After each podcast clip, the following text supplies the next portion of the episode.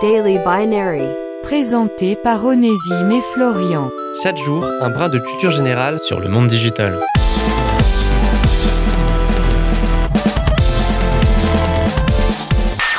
Imaginez, imaginez un mouvement dont tout le monde pourrait se réclamer, car il serait décentralisé, sans hiérarchie. Ce mouvement aurait un signe de ralliement reconnaissable entre tous et inspirerait aussi bien la peur, le rejet, voire même l'admiration.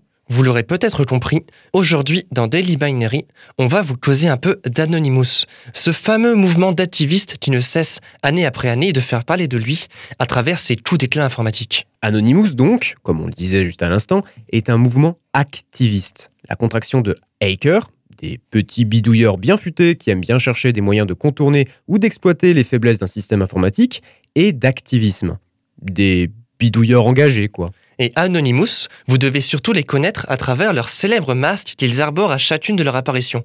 Mais est-ce que vous savez d'où vient ce fameux masque reconnaissable entre tous? Eh bien, il serait tout droit tiré de la bande dessinée V pour Vendetta, publiée au cours des années 80, mais aussi et surtout de son adaptation cinématographique, bien plus connue, qui a énormément popularisé l'œuvre, sortie pour le coup en 2006. Il s'agit en effet du masque que porte le protagoniste de l'œuvre. Un protagoniste mystérieux, anarchiste et un peu terroriste sur les bords. Un masque qui est lui-même à l'effigie de Guy Fawkes, un catholique anglais de la fin du XVIe siècle, qui était pas très mystérieux, un peu anarchiste et carrément terroriste. Au final, tout est un peu carrément lié quoi. C'était Daily Binary, rendez-vous demain pour une nouvelle dose de culture générale sur le monde digital.